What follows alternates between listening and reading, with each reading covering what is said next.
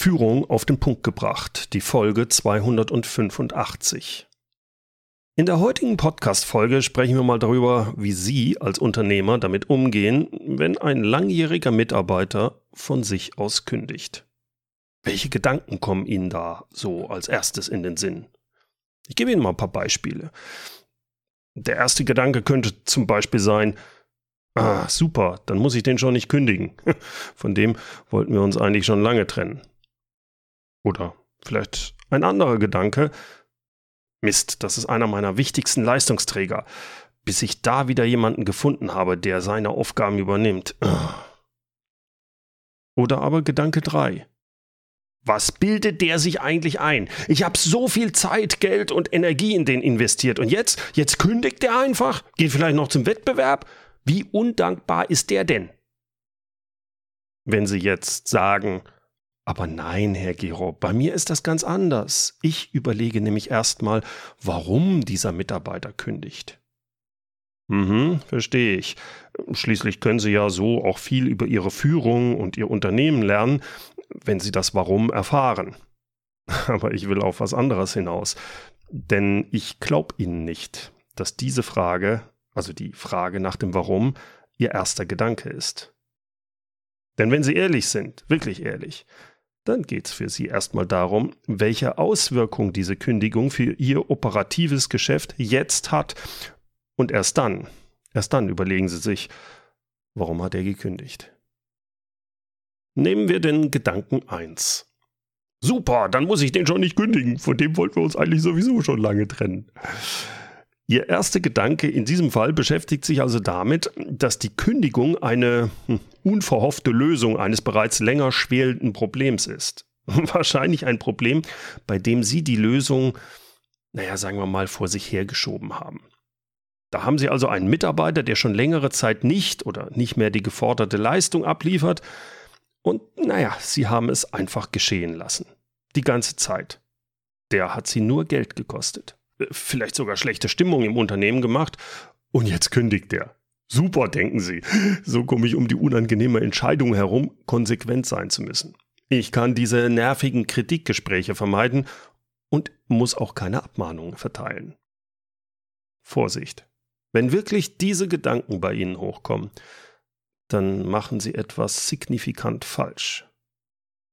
Sie sind feige. Sie haben sich vor der Verantwortung gedrückt, Feedback zu geben, damit sich dieser Mitarbeiter weiterentwickeln kann. Und Sie haben sich dann sogar noch davor gedrückt, wenn er sich nicht weiterentwickelt, sich von ihm zu trennen. Aber es geht ja noch schlimmer.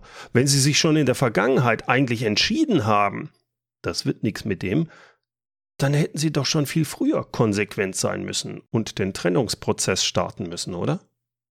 Haben Sie aber nicht.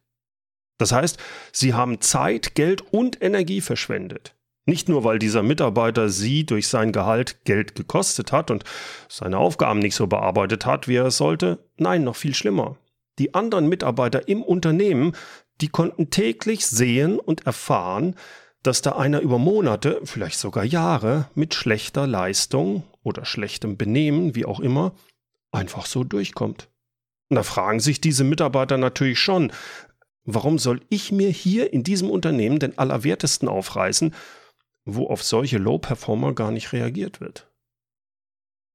Sie haben es durch ihre Inkonsequenz also zugelassen, dass ihre Top-Mitarbeiter demotiviert wurden.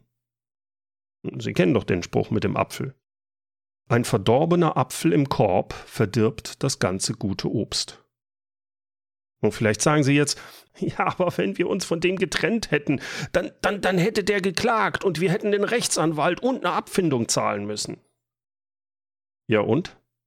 Glauben Sie mir, diese Kosten sind nichts im Vergleich zu dem Schaden, den Sie anrichten, wenn Sie einen solchen Low-Performer über Monate und Jahre halten. Und? Freuen Sie sich immer noch, dass der schlechte Mitarbeiter von sich aus gekündigt hat? Finden Sie den Fehler. Vielleicht kommt bei Ihnen aber auch der Gedanke 2 hoch. Also wenn ein Mitarbeiter kündigt äh, und man denkt, oh Mist, das ist einer meiner wichtigsten Leistungsträger, bis ich da wieder jemanden gefunden habe, der seine Aufgaben übernimmt. Das kann ich durchaus nachvollziehen. Insbesondere wenn es sich um eine wichtige Führungskraft oder um einen hervorragenden Spezialisten in Ihrem Unternehmen handelt, also um einen wirklichen Leistungsträger.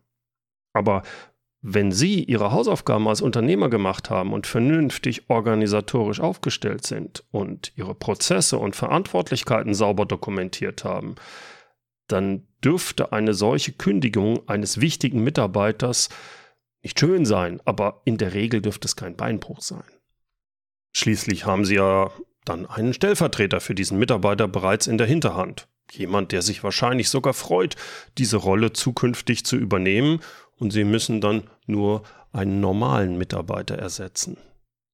Haben Sie einen Spezialisten, der Ihr Unternehmen verlässt, dann haben Sie ja sicher auch dafür gesorgt, dass dieser Spezialist einen Großteil seines Wissens an andere weitergegeben hat und es auch schön dokumentiert hat.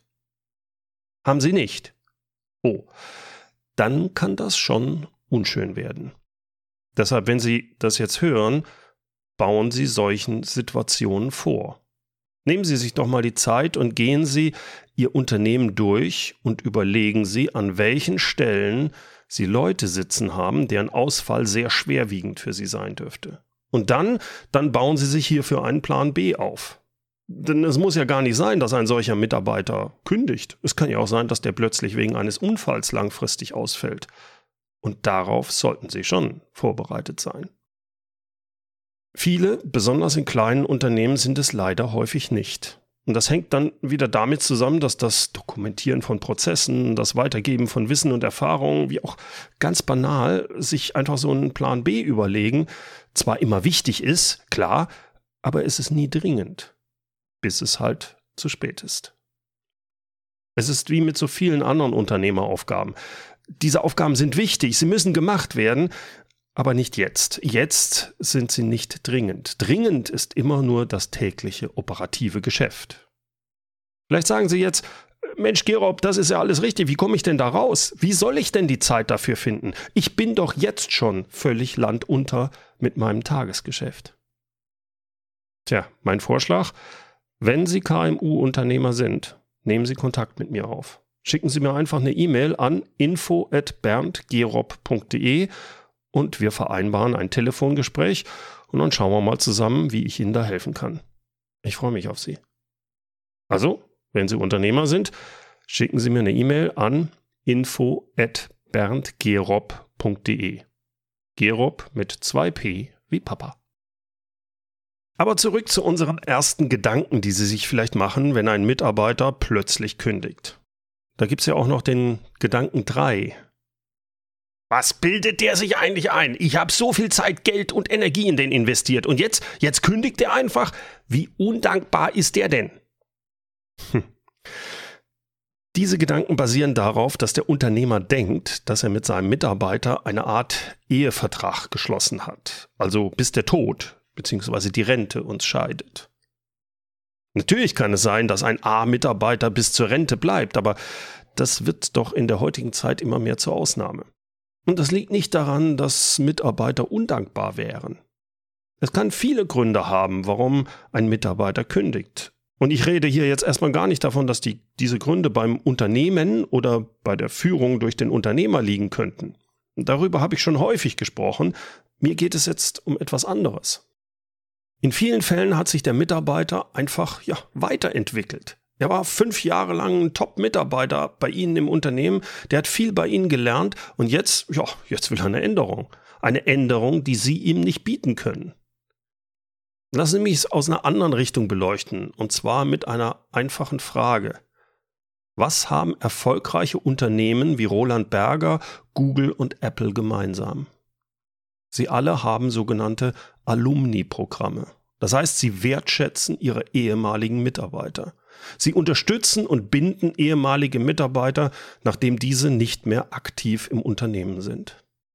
Man kennt das so ursprünglich aus dem Uni-Bereich. Jemand, der beispielsweise in Harvard studiert hat, der bleibt immer seiner Uni verbunden und ist im Netzwerk der Harvard Alumnis. Er spendet vielleicht auch später für die Uni, äh, solche Sachen. Und dieses Alumni-Prinzip haben sich viele erfolgreiche Firmen abgeschaut und adaptiert. Beispielsweise, wer mehrere Jahre bei Roland Berger oder McKinsey war und sich dann entschieden hat, woanders zu arbeiten, ja, der ist ja trotzdem noch sehr stolz auf seine Zeit bei Roland Berger, bei McKinsey und ist natürlich in dem jeweiligen Alumni-Netzwerk. Jemand, der bei Google gearbeitet hat, der ist auch nach seinem Ausscheiden noch ein Googler. Und all diese erfolgreichen Organisationen, die kümmern sich um ihre Alumnis. Es gehört zu deren Brand.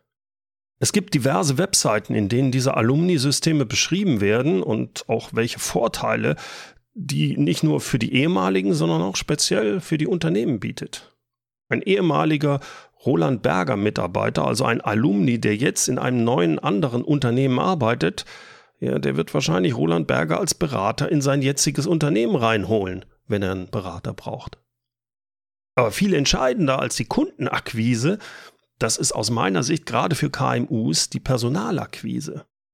Dass es diese Alumni-Programme für die erfolgreichen Unternehmen gibt, wissen natürlich auch die Bewerber. Und das ist häufig mit ein Kriterium für einen Top-Bewerber, sich für ein solches Unternehmen zu entscheiden. Äh, denn die Bewerber fragen sich da, ja, was habe ich denn davon, wenn ich mehrere Jahre für ein Unternehmen mit hohem Prestige arbeite und dann aussteige? Klar, das ist der Stolz, mit dabei gewesen zu sein. Es hat Prestige und natürlich ist das Netzwerk und die Kontakte zu anderen Alumnus wie auch zu dem alten Unternehmen. Aber es geht noch weiter. Und betrachten wir die Sache mal nochmal von der anderen Seite. Vielleicht kennen Sie das im Sales- oder im Verkaufsprozess. Da gibt es den sogenannten CLT-Wert, Customer Lifetime Value.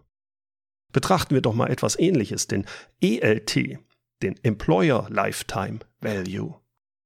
Als Unternehmer stecken Sie viel Aufwand in Ihr Recruiting und ins Onboarding und in die Weiterbildung Ihrer Mitarbeiter egal ob mit externen Seminaren oder einfach durch ihr persönliches Engagement, persönliche Betreuung durch sie als den Unternehmer oder Geschäftsführer. Wer es schafft, bei Ihnen also mehrere Jahre zu arbeiten, der hat viel von Ihnen und Ihrer Organisation gelernt. Sie haben das investiert in diesen Mitarbeiter. Aber der ist dadurch natürlich auch von Ihrem Unternehmen und Ihnen als Unternehmerpersönlichkeit zumindest bis zu einem gewissen Grad geprägt ähnlich wie ein Apple-Mitarbeiter von Steve Jobs und Apple geprägt war. Wenn jetzt also ein Mitarbeiter kein A-Mitarbeiter ist, dann wird er weder bei Apple noch hoffentlich bei Ihnen die Probezeit überdauern.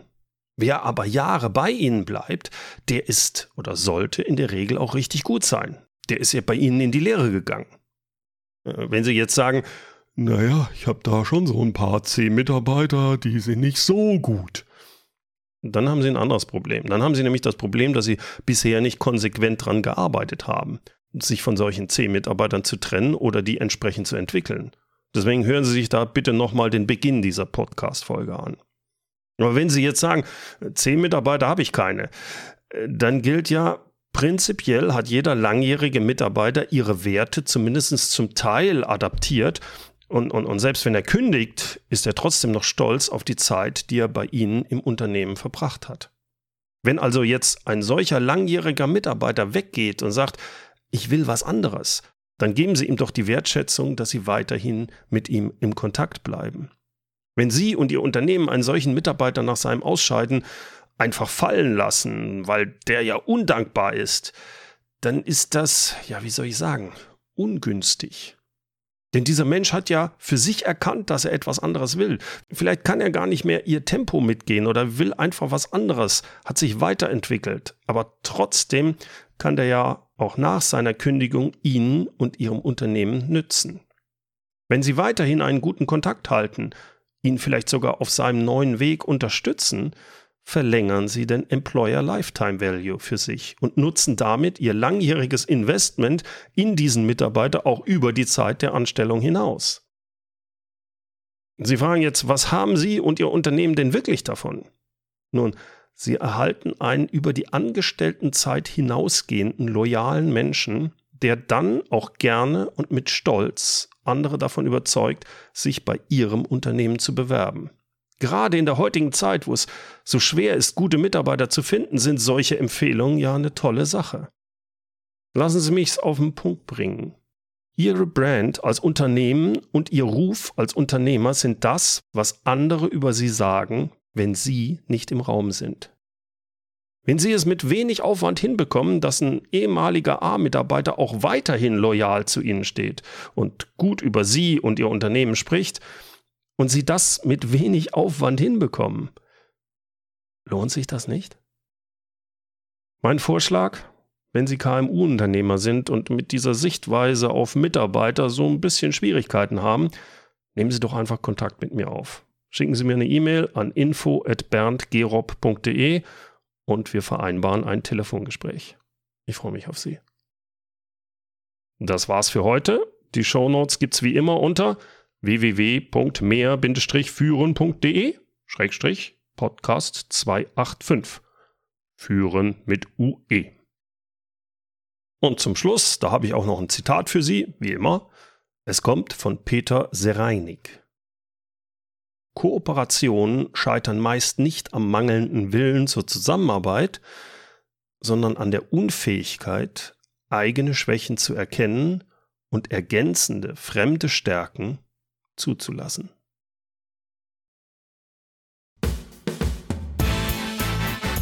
Herzlichen Dank fürs Zuhören. Mein Name ist Bernd Gerob und ich freue mich, wenn Sie demnächst wieder reinhören, wenn es heißt Führung auf den Punkt gebracht. Inspiration, Tipps und Impulse für Führungskräfte, Manager und Unternehmer.